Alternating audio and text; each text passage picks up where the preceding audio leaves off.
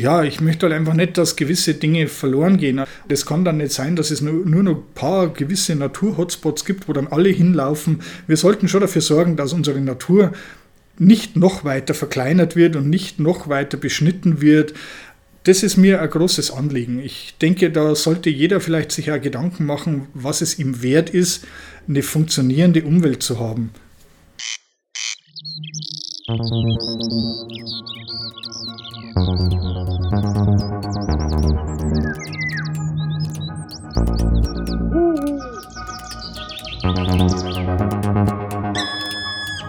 Ausgeflogen. Menschen im Naturschutz. Der LBV-Podcast.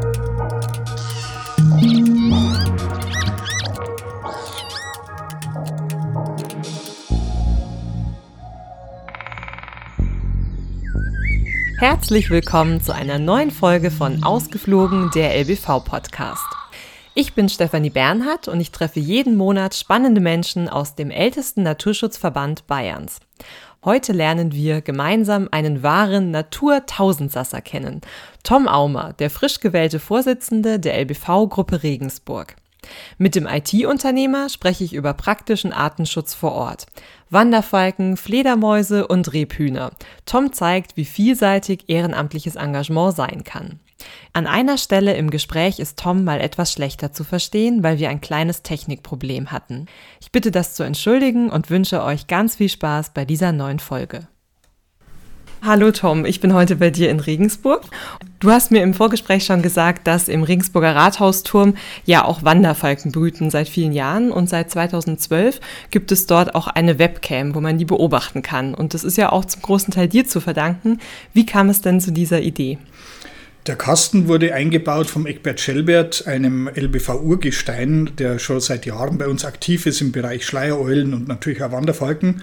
Und er hat mich angesprochen und wollte eigentlich diese technische Realisierung der ganzen Sache haben. Und da er wusste, dass ich aus dem Bereich komme, haben wir uns das Ganze mal vor Ort angesehen. Und dann habe ich gesagt, ja gut, ich kann mir es gut vorstellen, wenn die Stadt mitspielt und wir eine Datenleitung bekommen, dann können wir das schon machen und genauso haben wir es dann auch umgesetzt.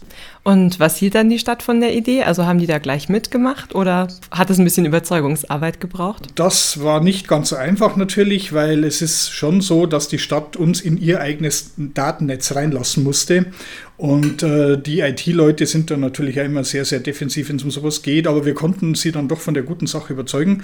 Und äh, es läuft ja auch problemlos und es gab noch nie irgendeine Störung deswegen. Und äh, ja gut, die Leute haben es natürlich dann auch dementsprechend gut angenommen, was für die Stadt ja auch ein Benefit war. Was ist dann so das Hauptziel dieser Webcam?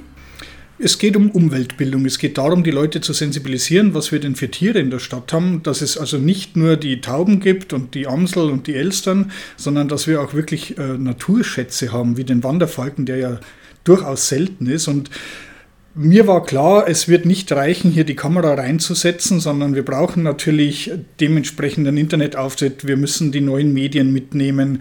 Viele Leute gehen zwar statisch noch auf die Webpages drauf, aber es gibt auch viele, die den ganzen Tag Zeit haben, reinzuschauen. Und für die präsentieren wir dann eben über Facebook oder dann auch über Instagram die Highlights, in dem so Videos reingeschnitten werden von mir. Und ich glaube, das ist das, was dann den Erfolg auch ausmacht, weil die Leute einfach wissen, ich muss nicht jetzt permanent davor hängen, sondern ich kann einfach abends gemütlich mal reinschauen und dann sehe halt wirklich, wenn es irgendwas Tolles gab, was da los war und kann man das in aller Ruhe ansehen. Und was kann ich dann so beobachten? Also was machen die Wanderfalken unterm Jahr? Naja, es geht dann los im Frühjahr mit der Vorbalz, im Januar schon. Da sind dann die, die das erste Mal da und dann fängt irgendwann der Terzel, also das Männchen, an, Hochzeitsgeschenke zu übergeben. Und das ist halt sehr spannend, weil das Weibchen ist um ein Drittel größer als das Männchen. Und äh, man sieht dann am Anfang, wenn die beiden also noch nicht gewöhnt sind, sich am selben Ort aufzuhalten, wie ängstlich er immer wirkt, wenn er was übergibt. Also er hält dann das Futter hin und ganz schnell wieder raus. Und das ist natürlich spannend, die Reaktionen zu sehen. Spätestens dann, wenn das Brutgeschäft losgeht, dann hat sich das harmonisiert, dann wechseln sie sich ab. Das ist natürlich einmal interessant zu sehen. Und natürlich ist immer die Spannung dabei, wenn zum Beispiel noch Schnee liegt dann, was ja durchaus passieren kann, ist denn dieser Blutwechsel schnell vonstatten gegangen? Hat es zu lange gedauert? Dann hat man schon immer ein bisschen Angst, äh, unterkühlen die Eier vielleicht, kommt vielleicht einer gar nicht zurück. Es ist auch durchaus spannend dann. Ähm, welche Arten kann man denn neben den Wanderfalken dann noch beobachten? Ja, es gibt unten weit, noch eine so eine Nische, da sind die Turmfalken, aber da haben wir jetzt keine Kamera drin, weil das würde der Datenstrom, den wir haben, nicht hergeben. Und äh, es gibt sehr, sehr viele Turmfalken-Camps. Darum haben wir uns jetzt auf die Wanderfalken spezialisiert. Mittlerweile die dritte Kamera, die wir drin haben. Also wir haben uns auch hier ständig gesteigert von der Qualität der Aufnahme, von der Tiefenschärfe und natürlich auch von der Bedienung. Ich musste die ersten Jahre für jede Aktion rauf immer wieder die Kamera umstellen, drehen, wieder was verändern. Und jetzt ist es natürlich so, dass ich mit dem Handy alles steuern kann, ganz egal wo ich bin. Also ich kann theoretisch im Biergarten sitzen und locker die Kamera von links nach rechts drehen mhm. oder wenn irgendwas Besonderes los war, mal drauf zoomen. Das macht es für die Zuschauer interessanter. Für mich macht es natürlich wesentlich einfacher, auch wenn ich einen Schlüssel habe für den Turm, aber da ständig diese 60 Meter hochzulaufen, ist jetzt auch nicht das, was man permanent machen kann.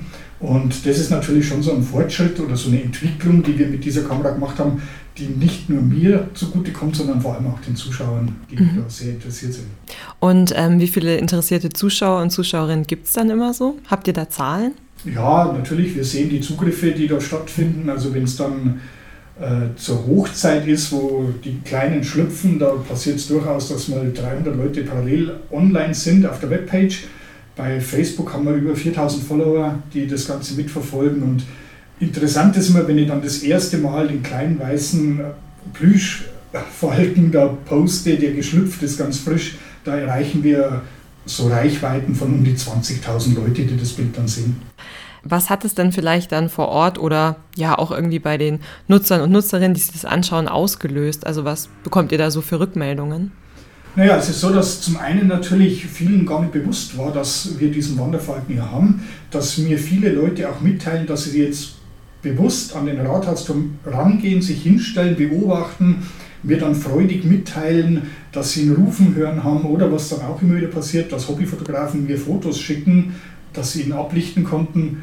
Und ich bin natürlich auch so, dass wenn irgendwelche interessanten Beutetiere eingetragen werden, dass ich da dann ein bisschen so eine Background-Info dazugebe und das dient natürlich auch ein bisschen Umweltbildung. Also wir hatten jetzt zum Beispiel vorgestern äh, eine Türkentaube, die er reingebracht hat. Da erzählt man dann da ein bisschen was dazu. Oder vor kurzem war eine Lachmöwe als Beutetier da. Und das ist natürlich wieder so eine Sache, wo ich sage, die interessiert Leute, kriegen hier von uns Informationen, die das Interesse vielleicht sogar weiter steigern können und die die letztendlich vielleicht auch dazu bringen, sich bei uns mal zu engagieren. Ja, jetzt war ja diese Wanderfalken-Webcam so eine der ersten größeren Sachen, die du für den LBV gemacht hast, würde ich mal sagen. Ähm, wie bist du denn überhaupt zu dem, äh, ja, zum LBV gekommen? Das ist natürlich eine lustige Geschichte, weil ich bin als Zwölfjähriger auf der Ostbayern-Schau, das ist so eine Ausstellung, ähm, bin ich einfach durch die Hallen geschlendert und da gab es einen LBV-Stand und da habe ich die ersten Broschüren liegen sehen. Natürlich alles eingehamstert, was ich kriegen konnte und hat mich brennend interessiert und bin dann auch später eingetreten. Also ich bin ja schon, glaube ich, 25 Jahre Mitglied, bloß eben nicht als Aktiver. Das war mir nicht ganz so bewusst, dass man hier so aktiv mitwirken kann. Das war natürlich äh, dann, als ich diese Kamera installiert hatte, sofort klar, dass man hier noch viel, viel mehr tun kann und ich auch viel mehr tun möchte. Und für mich war das dann so ein bisschen der Startschuss, äh, zu sagen, jetzt möchte beim LBV aktiv mitmachen. Natürlich dass es jetzt dazu führt, wo ich jetzt bin, das habe ich auch nicht erwartet damals. Aber gut, ich mache es wirklich gerne und ich mag es leidenschaftlich gerne. Und von daher gesehen ist das für mich eigentlich schon so ein Kindheitstraum, der sich dann realisiert hat. Kannst du irgendwie sagen, warum auch schon immer dieses Interesse für Natur und Arten da war? Also woher das irgendwie genau kommt? Ja gut, ich bin in einer Ausnahmesituation aufgewachsen. Also mein Vater war Fasanenzüchter und zwar diese exotischen Fasanen, die es mehr im asiatischen Bereich gibt. Das war so ein, so ein Hobby von ihm. Wir hatten da die seltensten Tiere bei uns, die dann auch über WWF gemeldet wurden. Fasanen, die durch den Vietnamkrieg zum Beispiel massiv gefährdet waren oder fast schon ausgestorben, wo wir dann in der Küche die Küken aufgezogen haben schon. Und ich bin als Kind quasi genau mit diesem Thema schon groß geworden. Also es war natürlich auch so, dass im Dorf, wenn irgendjemand einen Vogel gefunden hat, der wusste, dass bei uns Käfige im Garten sind, die hat man dann automatisch zu uns gebracht, so nach dem Motto, ihr habt ja irgendwie Vögel, also kennt ihr euch damit aus. Und natürlich war es dann so, dass ich diese kleinen Vögel dann schon bekommen habe und habe die dann schon großgezogen, von der Goldammer bis, was weiß ich was, Grünfinken und so weiter. Und dann ist man natürlich von Haus aus in diesem Thema drin. Das geht dann bis zu einem gewissen Alter, wo man dann äh, natürlich auch andere Interessen entwickelt. Aber der Funke ist auf jeden Fall in einem da und äh, der reicht bestimmt aus, um dann später ein großes Feuer zu entfachen. Ähm, jetzt bist du ja seit diesem Jahr der erste Vorsitzende der LBV-Kreisgruppe in Regensburg. Also ja, hast da quasi deine aktiven Laufbahn vervollständigt. Ähm, ihr habt jetzt auch ein ganz spannendes Projekt bei euch in der Kreisgruppe, nämlich zu den Fledermäusen. Das sogenannte Nachtaktiv Fledermäuse in Regensburg-Projekt. Ähm, und es geht darum, einfach Fledermäuse im Stadtgebiet zu erfassen. Jetzt ist es bei Fledermäusen ja nicht so einfach wie bei Vögeln, weil Vögel sehe ich ja regelmäßig, Fledermäuse nicht so leicht. Was habt ihr euch denn da ausgedacht? Das ist ein Projekt, das wir zusammen mit dem Naturwissenschaftlichen Verein Regensburg machen. Und zwar geht es darum, dass wir den Leuten die Möglichkeit bieten, sich bei uns Bettkorder auszuleihen. Also ein Bettkorder ist so ein Aufzeichnungsgerät, eigentlich ein passives Gerät. Man sieht da drauf nichts. Der hat nur drei, einen Knopf quasi mit drei Leuchtdioden. Und man kann hier quasi ein Mikrofon anstecken, das dann die hohen Frequenzen mitnimmt. Also es muss keine Angst haben, dass wir Gespräche mithören oder so. Und man legt dann für drei Nächte diesen Bettkorder an eine Stelle, die ein bisschen ausgesetzt ist, wo vorn quasi freie Fläche ist, damit das Mikrofon nicht gestört wird. Und dann zeichnet dieser Bettkorder die ganze Nacht Rufe auf. Und nach drei Nächten bringen die Leute den Bettkorder wieder zu uns zurück. Wir ziehen die Daten dann runter, die werden dann auf eine Cloud geladen, wo dann ein Biologenteam die nach und nach auswertet. Und alle, die teilgenommen haben, bekommen dann von uns eine Urkunde, wo genau draufsteht, an deinem Wohnort so und so Straße wurden folgende Fledermausarten erkannt. Da werden nur die reingeschrieben, die wir definitiv erkennen können. Es gibt Fledermausarten, die kann man nur mit den Sozialarten unterscheiden. Und dann ist es halt einfach so, dass wir hier von den Leuten sehr positives Feedback bekommen und alle sind unglaublich überrascht, wie viele Fledermäuse das bei ihnen sind. Mhm. Und da haben wir halt das Glück in Regensburg durch diesen vielen Altbaumbestand, den wir haben, dass wir eigentlich schon Hotspot sind mit sehr, sehr vielen Fledermausarten. Also wir konnten bisher 16 Arten nachweisen. Mhm die natürlich ganz unterschiedlich verteilt sind in der Stadt. Aber das ist natürlich ein sehr spannendes äh, Projekt und wir kriegen natürlich Informationen, die wir dann auch wieder teilen können mit der Naturschutzbehörde, also eine Win-Win-Situation. Wir haben jetzt auch so einen Mini-Bedcorder hier liegen, also man kann sich das vorstellen, so ein kleines Köfferchen, du kannst es ja mal, genau. Genau, und da ist der Bedcorder herin. Also er ist wirklich klein, man kann es eigentlich so in eine Hand nehmen. Mhm. Und dann steckt man nur das Mikrofon drauf, ganz easy und ein Knopfdruck und schon ist er aktiv und zeichnet dann die ganze Nacht auf und hat einen großen Speicher drin. Also wir können da 2000, 3000 Rufsequenzen aufzeichnen, überhaupt kein Problem. Wo man wissen muss, dass in einer Rufsequenz bis zu 20, 30 Rufe auch drauf sein können. Es mhm. liegt immer an der Fledermaus, also je kleiner die sind, desto kürzere Rufabstände haben die. Und die großen Fledermäuse, die haben mehr so langgezogene Rufe, natürlich in einem anderen Frequenzbereich, ist auch sehr spannend zu sehen. Wie weit kann der das erfassen? Also wie groß ist die Reichweite? Kann man das so sagen? Naja, das ist unterschiedlich. Ich sage jetzt mal, es liegt natürlich immer ein bisschen an der Witterung und so weiter. Es ist ja ein Mikrofon. Das ist eine bekannte Tatsache, dass die auch auf äußere Umstände reagieren. Prinzipiell ist es ja so, dass Fledermäuse sehr, sehr laut rufen, auch wenn wir es nicht hören. Und von daher gesehen können die schon Rufe mitnehmen. Man muss natürlich auch davon ausgehen, dass die Fledermaus ja nicht statisch vor dem Mikrofon sitzt, sondern die ist ja im Vorbeiflug. Und man hört es dann auch, äh, wenn man es mal auswertet, dass der Ruf erst leiser wird, dann wieder lauter und dann wieder leiser. Das heißt also, das war so ein Vorbeiflug. Ja, und dann nachts laden die Leute die wieder auf, da ist ein Netzteil mit dabei und wie gesagt, es gibt dann diese Zettel, diese Rücklaufzettel, wo die nur draufschreiben, wie waren denn die äußeren Konditionen, war es am Balkon, war es im Garten, äh, hat es geregnet, wie war die Temperatur und so kriegen wir natürlich ein klares Bild, wie im Stadtgebiet Regensburg die Fledermäuse verteilt sind kriegen wir natürlich auch viele Anfragen aus dem Landkreis, wo Leute mitmachen wollen. Das ist momentan noch nicht vorgesehen, aber äh, vielleicht können wir das Projekt ja noch weiterfahren und dann wäre es natürlich super, wenn wir auch in diese Regionen reingehen könnten. Ja. Wie viele machen denn jetzt schon mit im, im Stadtgebiet Regensburg? Also wir haben über 200 Anmeldungen und es sind jetzt, glaube ich, schon über 130 Aufzeichnungen, die wir gespeichert haben. Ist natürlich so, die Situation, die aktuelle, hat es uns nicht erleichtert. Wir hatten dann Probleme immer mit dem Übergeben der Bettkorder. Man muss ja das Gerät doch erklären, also es ist nicht ganz einfach gewesen. Und darum denken wir eben oder hoffen wir, dass wir es vielleicht dann noch weiterführen können und dann in einer leichteren Situation äh, mehr Leute quasi mit dem Bettkorn ausstatten können. Mhm. Also ich könnte dir auch mal so einen Ruf vorspielen, wenn du willst. Mhm.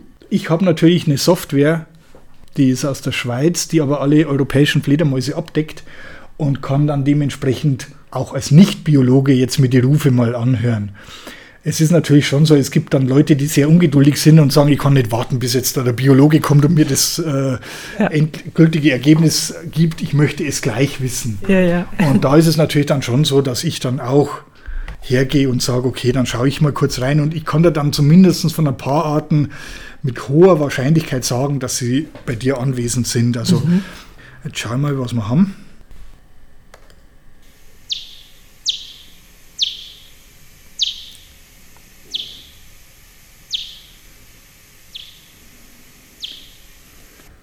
Mhm. Genau, so klingt es. Oder das sind halt dann die ganz unterschiedlichen. Das ist ja auch so spannend. Mhm. Was war das jetzt für eine? Das war eine Myotis myotis. Und hier haben wir jetzt eine Zwergfledermaus. Merkt man schon, ganz anderer, feinerer Ton. Und jetzt schauen wir, ob er da noch einen Abendsegler vielleicht einspielen kann. Du willst nicht wissen, wie viel Gigabyte Fledermausrufe ich auf meinem, auf meinem Laptop habe das hat dann schon ein bisschen Charakter vom Nerd, muss man sagen. Aber gut, ich meine, wenn man sich natürlich mit dem Thema beschäftigt, das ist ja auch super spannend. Also ich, ich bin total begeistert, wenn ich dann oft die Rufe reinkriege und ich habe dann tausende von Rufe drauf, wo ich dann denke, das ist ja Wahnsinn, was da abgeht in der Nacht. Man kriegt nichts mit. Und gut, ich wohne sehr zentral in Regensburg, das heißt, ich kann mich dann schon abends im Sommer mal an die Donau stellen und sehe halt dann schon, Fledermäuse erfliegen. Mhm. Aber hier kriegst du halt nochmal ganz andere Dinge mit. Jetzt schauen wir mal, da könnte einen drauf haben.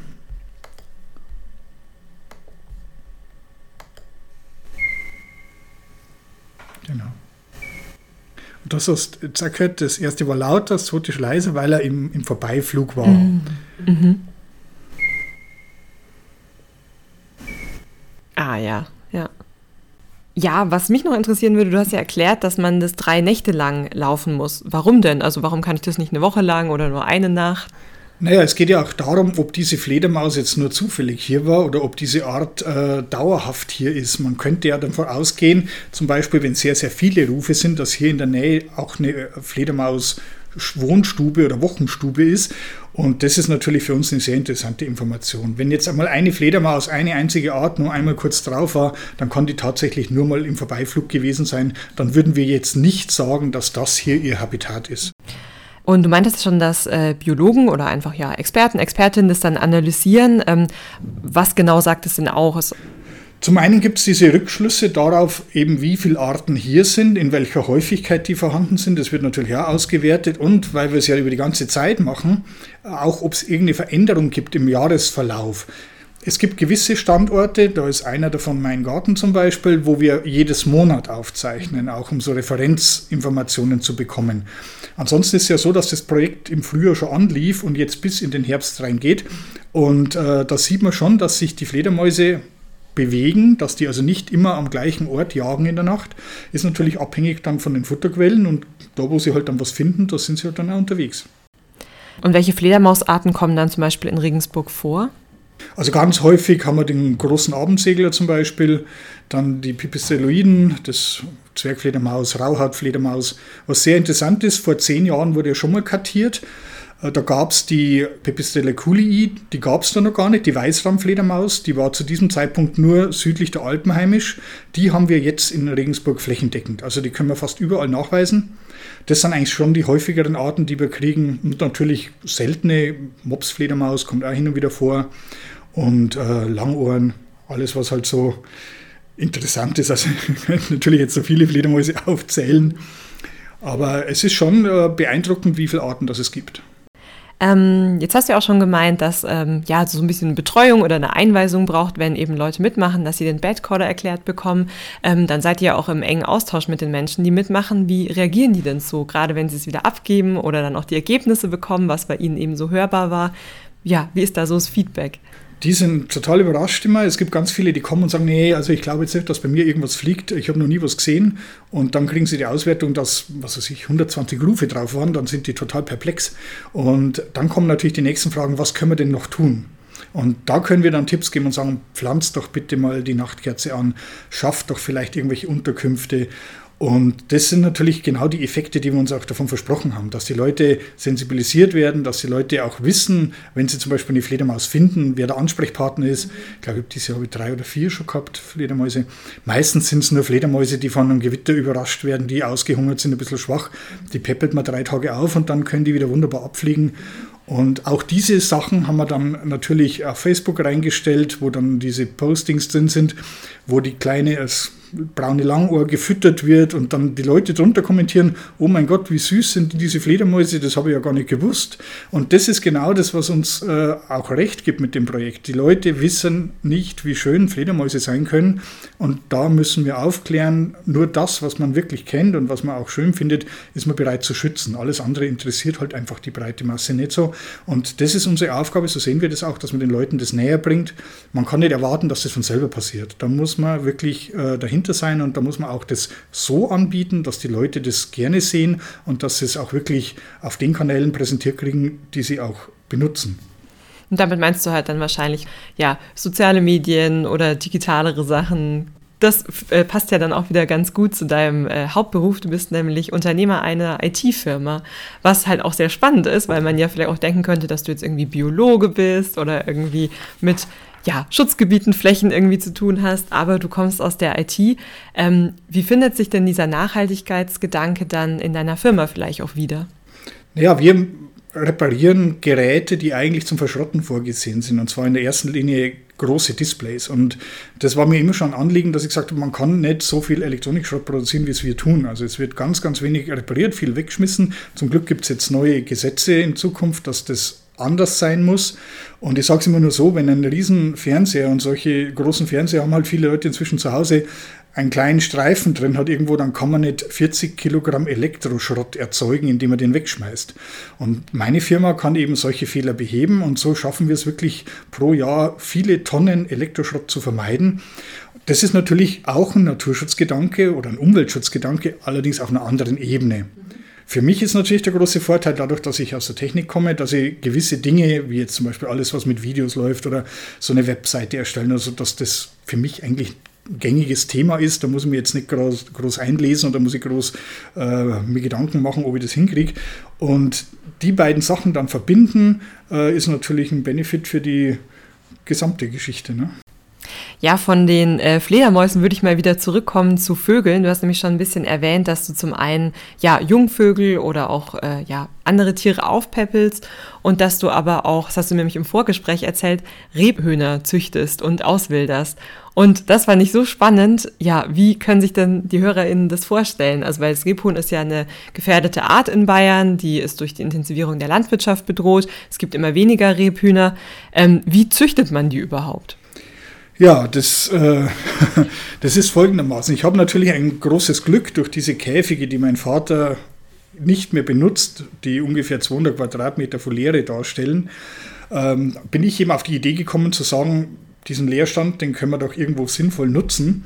Und dann ging gerade eben das Thema durch die Presse, dass in der Schweiz das Rebhuhn offiziell ausgestorben ist. Und ich habe dann quasi in meiner Kreisgruppe den Vorschlag eingebracht, dass wir hier ein Projekt machen könnten, wo wir Rebhühner dann entsprechend nachzüchten, um sie dann im Umkreis auszuwildern und habe das dann eben ein bisschen so aufbereitet. Natürlich können wir das nicht alleine machen, sondern da müssen gewisse Institutionen mitarbeiten und deshalb haben wir dann die höhere Naturschutzbehörde eben ins Boot geholt, das Amt für Landwirtschaft, Forsten und Ernährung und natürlich die entsprechenden Revierförster, die müssen ja auch da mitmachen wollen. Und dann haben wir die ersten Rebhühner quasi in einer Modellregion, die von, vom Amt für Landwirtschaft und Forsten dargestellt wurde. In den letzten sechs Jahren wurden da Feldreine angelegt, Hecken und so weiter. Und da haben wir dann die ersten drei Paare ausgewildert im Frühjahr und konnten die dann Monate später wieder nachweisen, was natürlich der Sache schon ähm, Erfolg gibt. Und äh, da wollen wir jetzt weitergehen. Und jetzt kommt das Interessante an der ganzen Geschichte. Natürlich war das jetzt ein Modellprojekt und man hatte diese Fläche da. Und ich habe die ersten Anfragen jetzt schon bekommen von einer großen Brauerei zum Beispiel, die ihre Flächen jetzt auf äh, ökologische Landwirtschaft umstellt, die bereit ist, auch Hecken zu pflanzen und zu machen, wenn wir mit ihnen zusammen dann auch dort Rebhühner wieder auswildern. Und das ist ja dieser Folgeeffekt, den wir wollen. Dass man sagt, wir nehmen die Leute mit, weil sie es wollen, nicht weil man ihnen was aufzwingt, sondern weil sie einfach selber feststellen, wir hätten gerne wieder diese Tiere in der Natur, weil wir es vielleicht aus unserer Kindheit kennen oder weil wir es einfach wirklich schön finden. Und was auch sehr interessant ist, ich habe damals dann ein Foto von einem kleinen Rebhuhn gepostet. Das wurde dann von der Zeitung sofort übernommen. Ich habe einen Schwall an E-Mails bekommen, wo die Leute gesagt haben, oh wie Gott, wie schön sind denn diese kleinen Rebhühner, das wussten wir ja gar nicht. Wieder der gleiche Effekt. Die Menschen kennen es nicht. Und wenn sie dann endlich sowas mal sehen, dann sind sie total begeistert. Und wir haben jetzt den Effekt, dass diese Foliere, wo sieben Brutpaare momentan drin sind, die sind ja zugänglich, also man kann da reingehen und sich die anschauen. Da kommen Schulklassen inzwischen und schauen sich die an. Und das ist auch wieder so ein Effekt, wo ich sage, genau, Umweltbildung muss stattfinden, um die Leute dazu zu bewegen, umzudenken und vielleicht auch ein bisschen dieses Gespür dafür zu kriegen, wie wichtig solche Arbeit ist. Und es ist natürlich immer diese umstrittene Geschichte mit Auswilderungen. Ich weiß das schon, da gibt es Kritiker, die sagen, das macht keinen Sinn. Also ich habe diese Rebhühner alle aus Bayern geholt, aus sechs verschiedenen Standorten. Wir haben die dann wirklich blutsfremd zusammengestellt. Also wir haben uns viele Gedanken gemacht zu dem Thema. Und natürlich ist es nicht ganz so einfach. Also Rebhuhn züchtet man nicht so einfach wie jetzt ein Haushuhn. Da muss man ganz andere Futterquellen reingeben. Also die werden mit Kräutern gefüttert zum Teil. Also das muss wirklich auch alles passen, damit die in die Brut gehen. Dieses Jahr hatten wir dann diesen extrem kalten Frühling. Da hatten wir echt Pech mit den Jungvögeln. Wir haben aber trotzdem ein paar Junge rausbekommen. Bin fürs nächste Jahr aber sehr zuversichtlich und ich hoffe natürlich, dass noch viele mehr aufspringen. Also eben gerade die Großflächenbesitzer, die dann sagen, Mensch, es tut uns nicht weh, irgendwo eine Hecke anzulegen. Das wird unseren Gewinn nicht schmälern. Aber wir haben was getan dafür und gerade eben so große Institutionen, die dann auch sagen können, wir wollen nach außen hin auch mal darstellen, dass es uns nicht nur um Gewinn geht, mhm. sondern es geht uns auch um die Heimat, in der wir leben, dass es hier eine Artenvielfalt gibt, dass hier gewisse Tiere nicht aussterben müssen. Und das ist, glaube ich, ein großes Ziel von so einem Projekt. Darf denn einfach jeder Tiere auswildern? Also wie sind da die Bedingungen oder was braucht Darum haben wir eben die höhere Naturschutzbehörde mit dem Boot, die natürlich vorher mit uns bespricht, welche Flächen geeignet sind. Also ich kann jetzt nicht einfach hergehen und irgendwo äh, Rebhuhn auf die Straße setzen, das geht natürlich nicht. Aber das wissen wir und da halten wir uns auch an die Regeln, ganz klar. Und wir informieren da und wir sind im regen Austausch. Und das läuft auch ganz gut. Und wie gesagt, ich denke, dass das bei allen sehr, sehr gut angekommen ist, die da mitgewirkt haben. Ob das der Jäger war, ob das die, die Ämter waren. Also hier haben wir wirklich, glaube ich, schon was sehr Schönes. Und wenn man jetzt oben auf die Winzerer Höhen unterwegs ist, kann man mit ein bisschen Glück vielleicht sogar die Rebhühner sehen. Also ich habe von Leuten schon gehört, die sie gesehen haben. Kann man auch gut erkennen, weil wir es farblich bringen.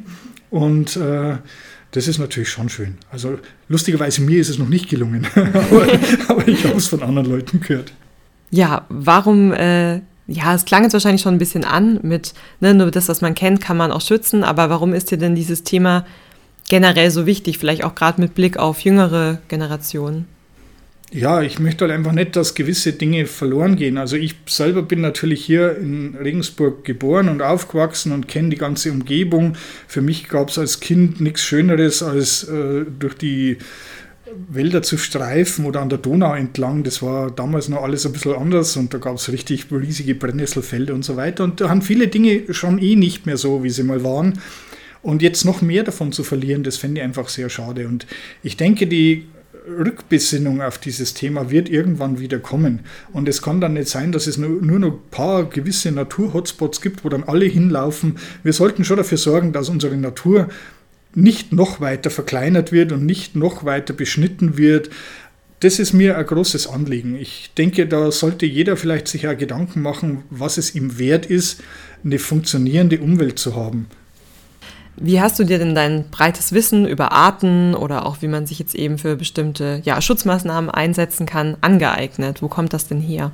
Ja, das ist natürlich so, wenn dich ein Thema sehr stark interessiert, dann hast du dementsprechend Literatur und wie gesagt, ich bin ja mit dem Thema schon groß geworden bei mir war das früher so, ich habe da mein Vogelbuch gehabt und bin dann überall auf der Lauer gelegen und wenn ich dann einen hatte, den ich noch nicht äh, gesehen hatte, dann wurde das markiert im Buch. Also es waren einfach so leidenschaftliche Themen und dazu kam halt dann das ganze andere Interesse wie Amphibien und mich haben Schmetterlinge interessiert und jeder Käfer und so weiter. Das ist halt dann so eine Leidenschaft, die dann auch wächst mit der Zeit. Also ich glaube, dass die meisten, die jetzt hier beim LBV auch tätig sind, diese breit gefächerte Leidenschaft sind. Also ich habe noch keinen getroffen, der gesagt hat, oh, ich finde äh, den Pirol sehr schön, aber den Salamander mag ich gar nicht. Also sowas gibt es, glaube ich, nicht, sondern hier ist es wirklich so, dass die Leute, also alle, die ich kennengelernt habe, äh, wirklich so breit gefächert sind und einfach grundsätzlich die Natur und die Vielfalt ganz, ganz toll finden, genauso wie ich auch. Und das ist ja das Schöne, weil wir, wenn wir uns dann treffen im größeren Rahmen, unter so vielen Gleichgesinnten sind. Also ich habe noch nicht einmal erlebt, dass wir da irgendwie wo standen und dann kein Gesprächsthema hatten. Also das ist natürlich schon schön. Wenn man sich jetzt äh, für Naturvielfalt und Artenkenntnis interessiert, wie könnte man denn da am besten anfangen? Du hast ja schon gemeint, Bücher sind irgendwie ganz gut, aber was ist da so der erste Schritt vielleicht, wenn man ja einfach nur Vögel besser bestimmen möchte. Naja, aus diesem Grund machen wir auch so Führungen, die man dann mitmachen kann, ob das dann eine Fledermausführung mal ist oder ob man dann zum Beispiel, wenn der Vogelzug losgeht, dann auf den Minsterer Höhen steht. Dann hat man natürlich Leute dabei, die ein bisschen anleiten und die ein bisschen äh, dir erklären, was da passiert. Ganz interessant, ich bin gestern bei einer anderen großen Brauerei wieder gewesen, die wollen einen Wanderfalkenkasten auf die Gärtürme raufbauen und es war echt so witzig, weil wir standen drin und es flogen die Tauben rum. Das ist natürlich der Grund, warum der Wanderfalke da wohnen soll. Und tatsächlich in dem Moment flog ein Wanderfalke drüber. Und äh, es war den Leuten vor Ort nicht wirklich bewusst, dass das jetzt ein Wanderfalke war. Und da merkt man aber dann, was für eine Begeisterung plötzlich entsteht. Und das sind halt solche Sachen, wo ich sage, man muss einfach Kontakt mit uns aufnehmen. Man kann Fragen stellen. Also ich kriege auch oft Anrufe, wo Leute sagen, können Sie mal vorbeikommen, unseren Garten anschauen, ob wir irgendwas machen können. Und da, selbst da ist es so, dass wenn man dann durch den Garten geht, meistens hat man natürlich ein geschultertes Auge und sieht dann irgendwo was, wo man dann sagt, oh, schauen Sie her, Sie haben da dies oder jenes oder irgendeinen besonderen Käfer oder sonst irgendwas und die Leute sind immer sehr, sehr begeistert und dann merkt man schon, dann entsteht großes Interesse und dann kann man natürlich auch noch Tipps geben. Ganz toll wird immer angenommen diese Vogelstimmen-Apps, die es jetzt gibt, mhm. wo ich dann immer den Ratschlag gebe, wenn ihr in den Wald geht, nehmt die Vogelstimmen-App mal mit und lasst euch mal dann anzeigen, was für Vögel da gehört werden. Da kriege ich nur positives Feedback. Die Leute sagen alle, oh wie schön, jetzt haben wir endlich mal erfahren, was uns da ständig die Liedchen vorpfeift. Und da ist der erste Schritt fürs Interesse geweckt. Ähm, du wurdest in diesem Jahr auch vom Bayerischen Umweltministerium ausgezeichnet, eben für dein ehrenamtliches Engagement und hast da den grünen Engel äh, erhalten. Warum engagierst du dich denn überhaupt so stark?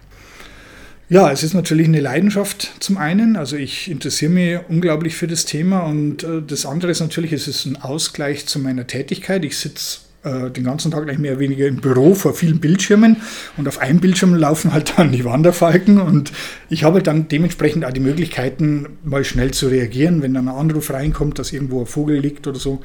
Und es ist natürlich schon so, die Vogelstation, die nehmen bei uns ja die allermeisten Vögel auf. Wir haben ja dieses Jahr schon weit über 1000 Vögel aufgenommen. Aber so Spezialfälle wie Mauersegler, die natürlich ein bisschen schwer sind, die nehme ich dann auch gerne auf und ich kann die halt mit in die Arbeit nehmen. Also das heißt, bei mir im Meetingraum, da wo wir jetzt sitzen, sind dann, wenn die Jungvogelzeit ist, dann schon öfter mal drei, vier so Körbchen mit junge Vögel oder mal kleine Spechte oder sonst was. Und ich mache das sehr, sehr gern. Es ist ein schöner Ausgleich. Es ist eine Abwechslung zu dem ständigen in den Bildschirm reinschauen und auch gerade die Bewegung, dann draußen unterwegs zu sein, unsere Flächen anzuschauen, die wir haben, oder vielleicht sogar neue Flächen zu gewinnen. Das ist halt einfach was, was dir Bereicherung im Leben bringt. Also ich denke, da sollte jeder auch mal wieder öfter mal rausgehen, ein bisschen an die frische Luft. Man muss ja nicht unbedingt in ein Naturschutzgebiet reingehen, wo man dann tatsächlich stört. Es gibt genügend andere Sachen, die man sehen kann. Und ich sage immer so, ruhig durch den Wald gehen, mal stehen bleiben, ein bisschen reinhören, dann sieht man auch wieder viel mehr und bekommt man auch viel mehr mit. Ähm, jetzt hast du ja eben schon ein bisschen geschrieben, wie quasi dein Engagement und die Arbeit so ineinander greift. Also du hast deine drei Arbeitsbildschirme und dann noch den einen mit, den, mit der Wanderfalken-Webcam. Ähm, wie lässt sich das denn gut, ja, zusammen alles unter einen Hut bekommen? Oder woher nimmst du all die Zeit für diese vielen Projekte? Tja, das ist äh, immer die gleiche Frage, die mir oft gestellt wird. Wie schaffst du das Ganze? Es ist natürlich eine Frage der Organisation. Äh, Zeitmanagement ist ein wichtiges Thema, aber das lernt man natürlich als Unternehmer irgendwann dann auch. Und äh, ich sage es auch ganz ehrlich, auch wenn ich im Bereich Reparatur von äh, Fernsehbildschirmen tätig bin, ich selber schaue sehr wenig Fernsehen, was mir sehr, sehr viel Zeit verschafft. Und ich denke, wenn man dann zu sich selber ehrlich ist und einfach mal sich den Tagesablauf, den man hat, so aufzeigen würde, dann stellt man doch fest, wie viel Leerlauf dann oft dabei ist, wo man einfach irgendwelche Dinge tut, ins Handy reinschaut und dies noch macht und jenes macht, was eigentlich wenig sinnvoll ist. Und natürlich bin ich auch nicht wie ein, wie ein so ein Speedy Gonzales, der ständig rumrennt und macht und tut, aber ich organisiere halt meine Zeiten recht gut und ich weiß, wann ich zwischendurch mal was machen kann. Und dann fahre ich da mal kurz in den Wald rein und bin da mal eine Stunde drin und dann schiebt es halt was anderes nach hinten raus. Ich kann zum Glück meine Tätigkeit, die ich mache, äh, relativ gut organisieren, dass ich es auch zum Beispiel später erledige. Aber ich denke, wenn da jeder zu sich selber ein bisschen ehrlich ist, also Zeit hat eigentlich jeder. Es, mhm. Man muss halt bewusst wahrnehmen und dann glaube ich, das nächste ist, man muss einfach den Schritt nach draußen tun. Also man muss die Haustür aufmachen und rausgehen. Und da hakt es natürlich oftmals, dann ist das Wetter nicht so, dann ist es zu heiß oder zu kalt oder zu nass. Aber ich denke, wenn man dann tatsächlich den Schritt tut und rausgeht, dann bereut man es auch im Nachgang nicht. Ja, das war jetzt auf jeden Fall schon sehr motivierend und vielleicht haben wir ein paar von unseren ZuhörerInnen dazu gebracht, dass sie vielleicht sich auch ehrenamtlich engagieren wollen. Ähm, wie fängt man denn da am besten an, wenn man jetzt noch gar keinen Plan hat, aber gerne irgendwo aktiv werden möchte? Ja, am besten schaut man mal auf die Seiten der lokalen Kreisgruppen, was da angeboten wird. Wir haben jetzt unsere Seite ja umgestaltet. Da gibt es dann so Buttons, wo man sagt, hier möchte ich mitmachen. Und dann kriegen wir natürlich entsprechend die E-Mails und können darauf reagieren und können sagen, okay, da und da sind diese Projekte anberaumt. Wir werden in diesem Jahr, also in dem kommenden Jahr, unsere 200 äh, Schleiereulenkästen kontrollieren wollen. Das kann nicht eine Person alleine machen, sondern da müssen wir einfach Teams bilden. Also es sollten immer Zweierteams sein, weil man muss ja doch mit der Leiter hochsteigen und das ist ungut, wenn das einer alleine macht. Und da braucht man natürlich auch Freiwillige, die mitmachen. Die schult man natürlich auch vorher und die haben halt den großen Vorteil, wenn die jetzt irgendwas finden, also die werden jetzt keine Eule finden, weil wenn wir das machen, dann sind die Eulen nicht da, aber die finden jetzt ein Gewölle oder eine Feder. Jeder hat inzwischen ein Handy, mache ein Foto davon, schicke dann an mich zum Beispiel und dann können wir das bewerten und können sagen, jawohl, tatsächlich hier gab es eine Belegung oder auch nicht. Und das sind so Sachen, da kann jeder mitwirken und wir wollen auch natürlich jedem, der da neu einsteigt, dann einen Erfahrenen an die Seite geben. Das ist bestimmt auch spannend, von dem dann die Geschichten zu hören, was wir so alles machen. Und es gibt ausreichend Anekdoten von LBV-Leuten, die da schon wunderbare Dinge erlebt haben. Ich sage nur am Dachalfelsen mit unseren Wanderfalken, da wenn man mit den richtigen Leuten unterwegs ist, da kann man abendfüllende Geschichten hören. Wie sieht denn dann die Zukunft von eurer Kreisgruppe aus? Was habt ihr da noch so in der Pipeline für die nächsten Jahre? Ja, wir wollen da schon ein bisschen noch modern werden, sage ich mal. Wir haben vor, dass wir die Kreisgruppentreffen, die bisher so immer nur in Präsenz stattgefunden haben, parallel dazu auch ins Internet streamen, damit die Leute, die jetzt nicht so mobil sind oder die einfach mal keine Zeit haben, äh, hinzufahren, wo wir uns treffen, also wir treffen uns immer im Naturkundemuseum, dass die auch teilhaben können und teilnehmen können. Das ist natürlich auch eine Herausforderung. Wissen wir ja, Mikrofone hin und her, muss man alles machen und muss auch passen. Das ist so ein Thema, das wir angehen wollen. Und natürlich sind wir immer noch dabei, möglichst für uns auch Flächen zu gewinnen.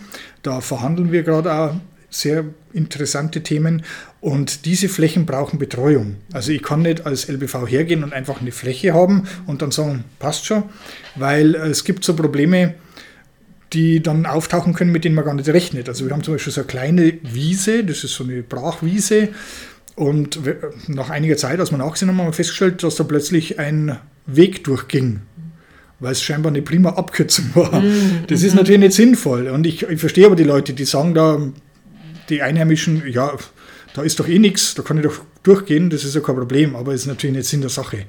Und solche Dinge müssen wir kontrollieren und da müssen wir schauen. Und das sind halt solche Themen, die stehen immer an. Und wir haben natürlich auch noch die anderen Themen, die Brachvögel, wo man Brachvogelzaun mal aufstellen muss und so weiter, wo jeder mithelfen kann. Das sind immer super schöne Aktionen, die man da tun kann. Und wie gesagt, also wenn man dann mal dabei ist und man hat ja bei uns die Ansprechpartner, so ist es ja nicht, dann kann man natürlich dementsprechend sich auch was rauspicken, wo man sagt, genau das gefällt mir. Mhm. Es ist schwierig, weil natürlich auch viele die Erwartungshaltung haben, äh, ich gehe irgendwo mit und äh, es ist dann wie eine Führung. Also das ist halt so, so viel Zeit haben wir dann auch wieder nicht. Also das gibt Führungen, ganz klar, aber wenn die Aktiven irgendwelche Aktionen machen, da kann man natürlich nicht jetzt so einen, einen Ausflug draus machen, sondern das sind halt dann schon Aktionen, wo man tatsächlich was tun muss. Und das sind halt auch manchmal Aktionen, die schon auch mit körperlicher Arbeit verbunden sind. Wir haben draußen in, bei Tegernheim dann irgendwelche Bäume gepflanzt oder sonst irgendwas. Ja, die gehen natürlich nicht von selber im Boden rein. Da muss man dann schon mal hinlangen und muss man was machen. Aber das ist auch nichts Dramatisches und nichts Tragisches. Aber trotzdem kriegt man halt was mit und äh, kann sich schon mal ein bisschen einbringen. Und je öfter man das tut, desto tiefer kommt man ins Thema rein. Mhm. Und das sind, glaube ich, schöne Themen. Ja, meine abschließende Frage wäre, ob du denn selber auch eine Lieblingsart, einen Lieblingsvogel hast und wenn ja, warum? Ja, ich habe zwei Lieblingsvögel. Das ist zum einen natürlich der Wanderfalke. Warum? Weil ich den seit jetzt fast zehn Jahren permanent beobachte. Und natürlich entsteht dann ein ganz anderes Gefühl. Wenn ich in die Kamera reinschaue, dann habe ich schon ja, ich erstens, ich kenne sie schon und ich weiß genau, wie die Stimmung ist, weil ich halt einfach schon so viel beobachtet habe. Das finde ich natürlich sehr spannend und auch im Stadtbereich, wenn ich unterwegs bin und höre sie, da bin ich halt einfach voll konditioniert drauf. Und das zweite ist die Schleiereule, die es mir sehr angetan hat. Da bin ich natürlich sehr, sehr leidenschaftlich. Wir haben jetzt seit langem endlich wieder Bruten bei uns und äh, zum Glück darf ich dieses Projekt auch betreuen. Wir sind da jetzt gerade mit den Bauern am Verhandeln, mhm. dass wir in dem Stadel, wo wir sicher eine nachgewiesene Brut haben, dementsprechend Renovierungsarbeiten mitleisten, damit der Stadel erhalten bleibt. Und diese Schleiereulen dann zu beobachten, ich habe ja dann äh, Kameras reingehängt, damit wir den Nachweis wirklich führen können, das ist schon spannend. Natürlich muss ich da permanent runterfahren, dann wieder die Kameras wechseln, weil die sind batteriebetrieben, also das ist jetzt nicht so, dass die am Stromnetz hängen. Und da muss man im Gebälk rumklettern und so weiter. Das ist natürlich schon immer ein bisschen eine Herausforderung, aber die Schleiereule ist halt einfach ein wunderschöner Vogel. Also ich finde den total schön und Gut, wenn man dann den Kasten aufmacht, um zu kontrollieren, ob die Jungen drin sind, der Duft, der dir entgegenströmt, ist durchaus gewöhnungsbedürftig für unsere Nasen. Aber das sind so einmalige Aktionen. Aber die Freude überwiegt natürlich dann. Also wir kontrollieren dann schon auch mal, wie es denn aussieht im Kasten. Aber das machen wir immer tagsüber, wenn dann die Eltern nicht da sind. Und das stört die Jungvögel auch nicht, wenn man einmal kurz reinschaut. Aber das ist schon was, wo ich sagen muss, ja, große Leidenschaft. Ja, vielen Dank, Tom. Das war ein sehr tolles Gespräch. Danke, dass du dir Zeit genommen hast. Ich bedanke mich bei dir. Hat mich sehr gefreut. Wenn ihr selbst aktiv werden wollt, dann schaut doch gerne mal vorbei unter lbv.de slash mitmachen. Hier findet ihr die nächste LBV-Gruppe vor Ort, all unsere Veranstaltungen und natürlich unsere Mitmachaktionen. Über die größte LBV-Mitmachaktion, Stunde der Wintervögel, spreche ich unter anderem mit meinem nächsten Gast. Ich freue mich sehr, wenn ihr auch dann wieder mit dabei seid. Wenn euch diese Folge gefallen hat, empfehlt sie gerne weiter. Dieser Podcast wird gefördert vom Bayerischen Naturschutzfonds aus Mitteln der Glücksspirale.